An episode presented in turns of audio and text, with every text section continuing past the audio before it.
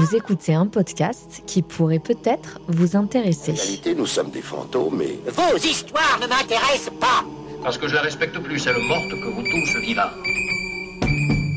Fleur de Cactus est un podcast qui parle de la mort, mais aussi de la vie. La vie et la mort ne va pas l'un sans l'autre, la valeur de la vie n'existant qu'à travers sa finitude.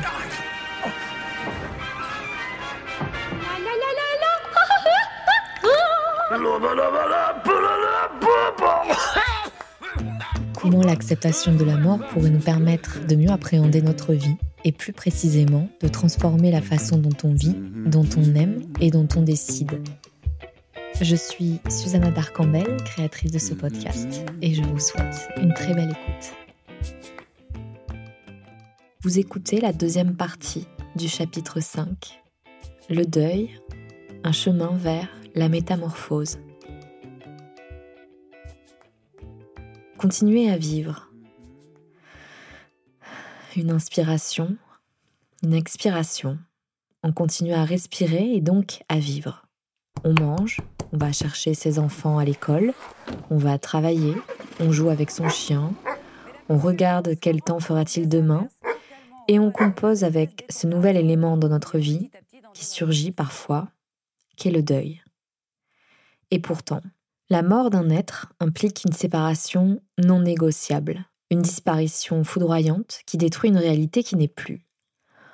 On ne donnera plus rendez-vous à cette personne, on ne la saluera plus, on ne s'embrassera plus, on ne mangera plus ensemble, on ne sentira plus son odeur, on ne se disputera plus, on ne voyagera plus ensemble, on ne rira plus ensemble, on ne se détestera même plus.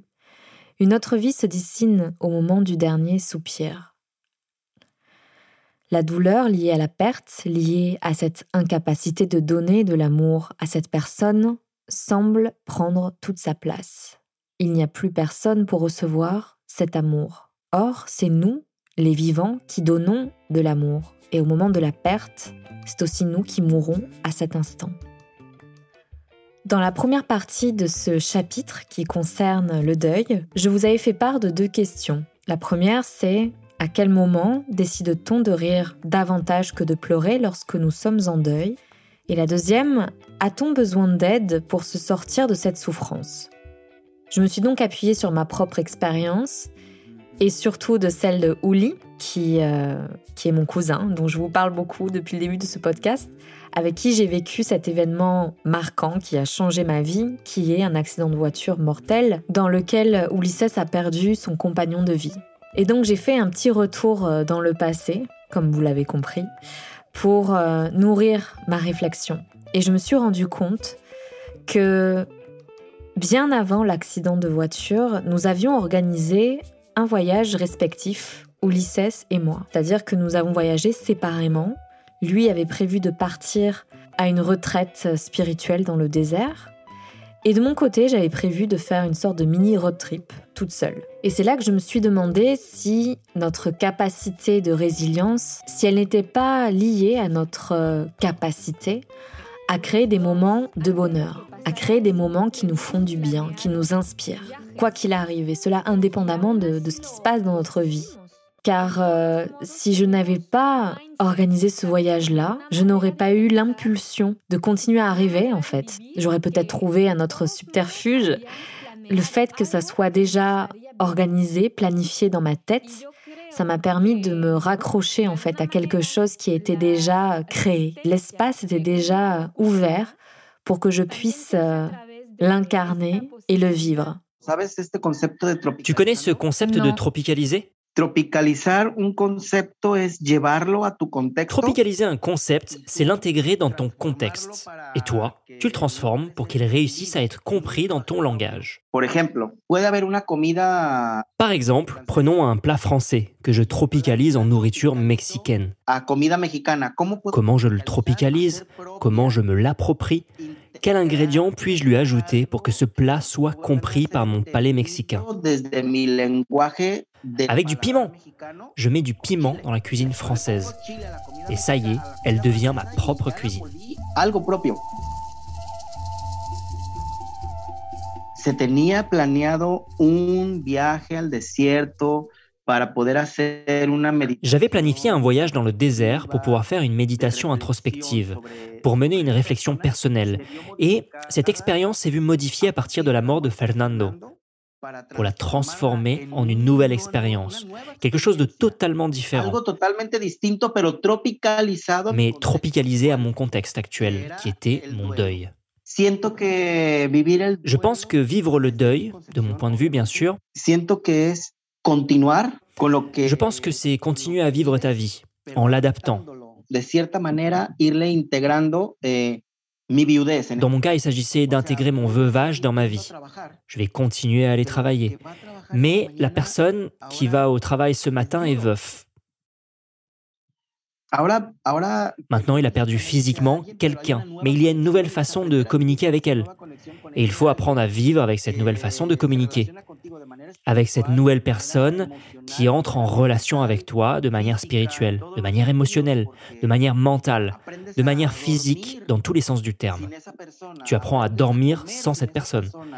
Tu apprends à manger sans cette personne. Et cela fait partie du deuil. Alors oui, continuer avec les projets et les voyages, mais en les adaptant, en les tropicalisant, en les recentrant, en les redirigeant vers ce nouvel élément.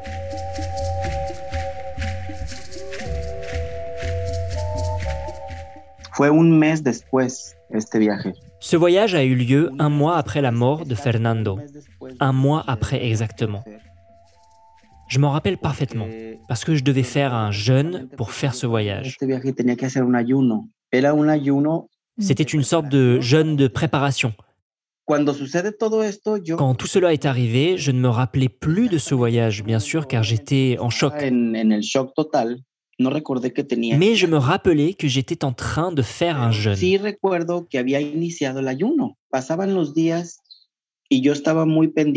Les jours passaient et j'étais très attentif à ce que je mangeais. J'avais arrêté la viande, j'avais arrêté l'alcool, j'avais également arrêté le tabac. Il y avait une purification que j'avais déjà planifiée. En fait, cela avait été toute une histoire avec mon partenaire. Je lui avais dit, il faut que je me prépare pendant un mois. Je ne pourrai pas manger ça et ça, et je ne pourrai pas non plus avoir des relations sexuelles. Ay, eso, ¿por qué? ¿Por qué Et pourquoi tu dois faire ça, m'a-t-il dit je lui ai répondu, parce que c'est un mois de jeûne, sans stimulant externe qui enraye l'énergie. ¿Y nos puedes explicar Est-ce que tu peux nous expliquer ce que tu étais en train de préparer? Lo que iba preparando era limpiar el cuerpo de energías J'étais en train de nettoyer mon corps d'influence énergétique externe. Es decir, no estaba comiendo Je ne mangeais pas de choses des plus basiques. Je ne mangeais pas de condiments. En Inde, par exemple, dans ces pays d'Asie, on les appelle des fruits de la passion, parce qu'ils stimulent l'ail, le le poivre, la cannelle, qui ont un effet sur le corps. Il fallait suspendre tout cela. Il fallait que j'arrête de manger de la viande à cause des toxines qui rentrent dans le corps. Il fallait se désintoxiquer le corps pour pouvoir faire ce rituel, qui à la base était un rituel d'auto-exploration et connaissance de soi, mais qui a réussi à se convertir en un processus de guérison, dans une perspective pour affronter le deuil qui jusqu'ici n'était pas traité avec des résultats. Les traitements que je prenais ne donnaient pas de résultats. Je continuais à me sentir très triste, à sentir toutes ces choses dont on parlait au petit matin, ne pas pouvoir dormir avec des états d'âme très changeants, de la paresse déguisée en tristesse et de la tristesse déguisée en paresse. Le changement a été très significatif. Et on a réussi à avoir une bien meilleure compréhension des émotions. Et on a eu plus d'échanges. eh, de qué trató este ritual? Et quel est ce rituel? Où est-ce que tu es allé? Ce rituel, c'est un conseil qui vient de mon ami, qui est prof de yoga. Et il m'a dit, écoute, je te suggère de méditer, de faire de la méditation, parce que c'est important de savoir qui on est, de se connaître, pour pouvoir dépurer toutes ces énergies qui sont là, qui circulent dans ton corps. Mais il existe une médecine ancestrale créée par les indigènes du Mexique, que es una cultura que abarca qui varios est une culture située dans plusieurs États du nord du Mexique. Ils font des pèlerinages, des parcours à pied depuis leur communauté jusqu'à un endroit sacré. Le rituel a consisté à faire une marche dans le désert, dans un état d'introspection totale. C'était intéressant parce que je n'avais jamais vécu un rituel aussi mystique que celui-ci. C'est-à-dire que nous avons marché jusqu'à arriver à un endroit où la végétation avait changé. C'était le désert. Nous avons fait une pause pour observer le désert. La personne qui nous a guidés nous a demandé de retirer nos chaussures, de mettre les pieds dans le sable, dans la terre, qu'on demande permission à la terre d'entrer dans cet endroit sacré. C'est ce qu'on a fait. Nous sommes entrés dans le désert et il a fallu trouver le médicament. Parce que nous ne transportions pas le médicament avec nous. Mais il fallait aller dans cet endroit parce que là pousse une plante qui est le médicament. Cette plante, c'est le hikori, connu dans le monde comme le peyote.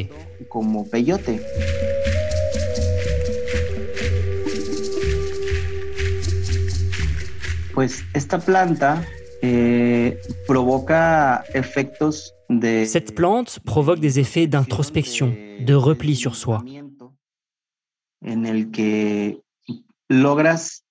dans lequel tu réussis à avoir une communication plus efficace avec toi-même. Je ne dis pas que tu ne peux pas avoir cette communication, mais tu expérimentes d'une façon externe cette communication. Différente. Oui, différente.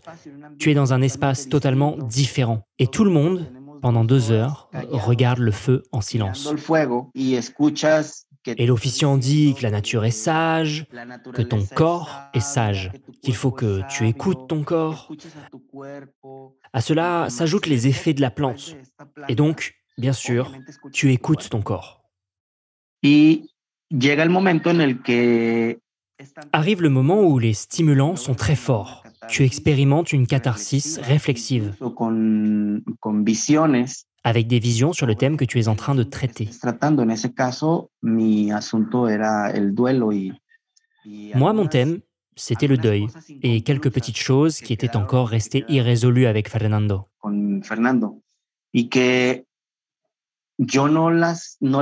Je ne les avais pas vues nécessaires au moment de son agonie, estuve en ese momento porque había otras prioridades parce qu'il y avait d'autres priorités à ce moment-là. Et la priorité, c'était lui. J'ai donné la priorité à ses ressentis, parce que c'était lui qui laissait le monde. Et sa priorité, c'était sa douleur, sa tristesse.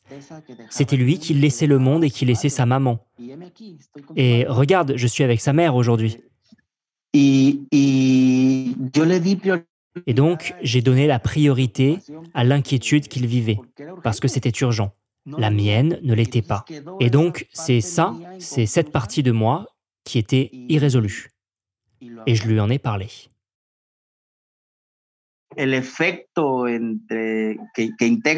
L'effet qui caractérise tout ce rituel est un effet de transparence. Tu ne peux rien masquer, parce que c'est toi avec toi-même. J'ai réussi à identifier les émotions et les sentiments spécifiques que je vivais et que je ressentais. eh, Parmi ces émotions, il y avait la colère, la frustration, des émotions que je n'avais pas pu expérimenter à cause de l'étourdissement, pour avoir été concentré sur lui au moment de sa mort. mais pas sur moi. Sino- sino que sino que haberme enterado que estaba enfermo J'ai appris qu'il était malade et qu'à cause de cette maladie, il était mort alors que je n'étais pas au courant. había muerto cuando una persona con Tu sais, une personne comme toi et moi qui n'avons pas de maladie, on s'ouvre la tête ou on se casse des côtes, mais on ne meurt pas, tu sais. Y en lugar de, de sentirme culpable en lugar de sentirme Au lieu de me sentir coupable, cela fut une communication des deux côtés. dans laquelle, à travers je ne sais pas comment, j'ai pu écouter ses pardons, ses je t'aime, ses comprends-moi. Tellement de choses qu'il m'a dites et tellement de choses que je lui ai dites pendant toutes ces heures que ce processus a duré. Eh, pues en eso consiste ese, Voilà en quoi ce rituel consiste, dans lequel il y a un accompagnement de cette personne que je vais appeler thérapeute. et que je considère comme une thérapie, moi qui en ai suivi d'autres comme la thérapie cognitive et émotionnelle. Ça a été comme un processus accéléré de ce deuil, de cette rencontre, re-rencontre avec ses émotions pour pouvoir guérir. J'ai écrit et réécrit la conclusion de cet épisode dix mille fois pour me rendre compte qu'il est difficile de conclure sa pensée quand on aborde le deuil, car c'est d'abord très personnel, il n'y a pas de deuil standard.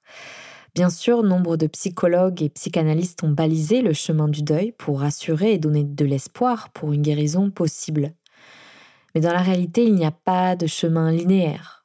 Oui, il y a la phase du déni, de la colère, des émotions que l'on retrouve en fait dans tous les types de deuil.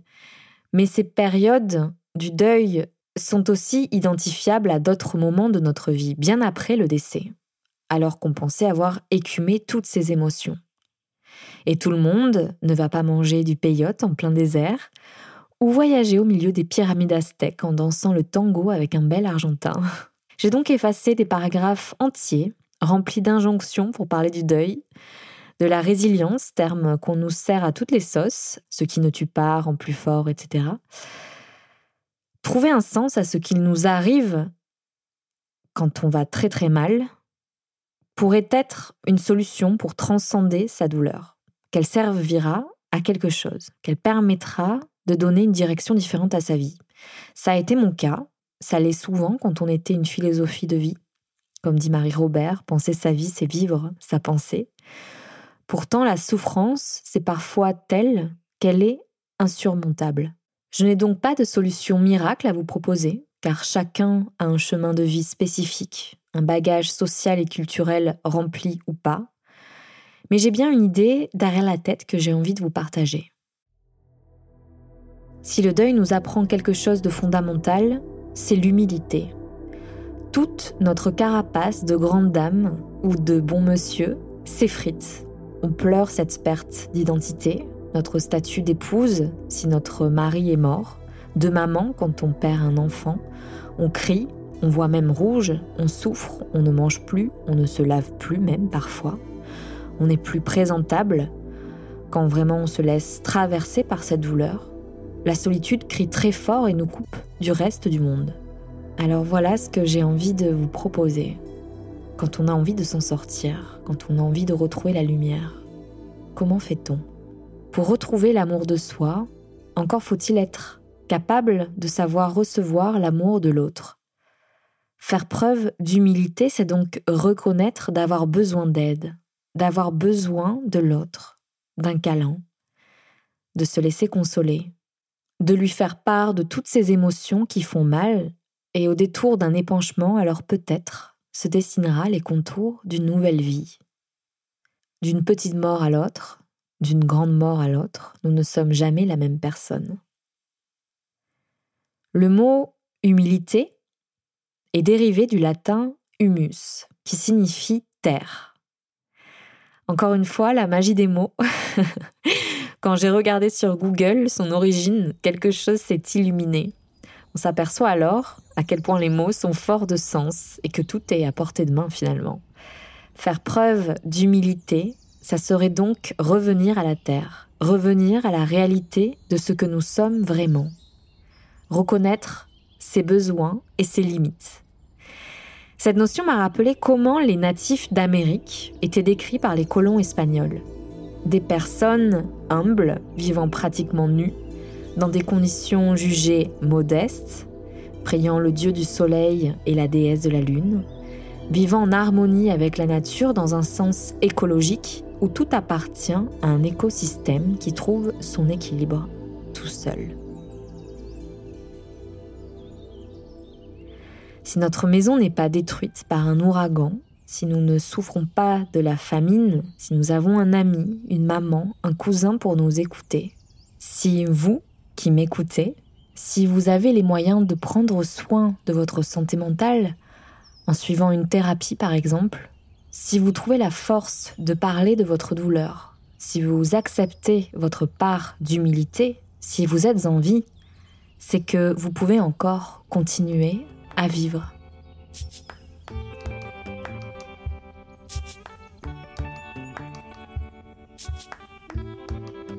C'était le dernier chapitre de Fleurs de Cactus.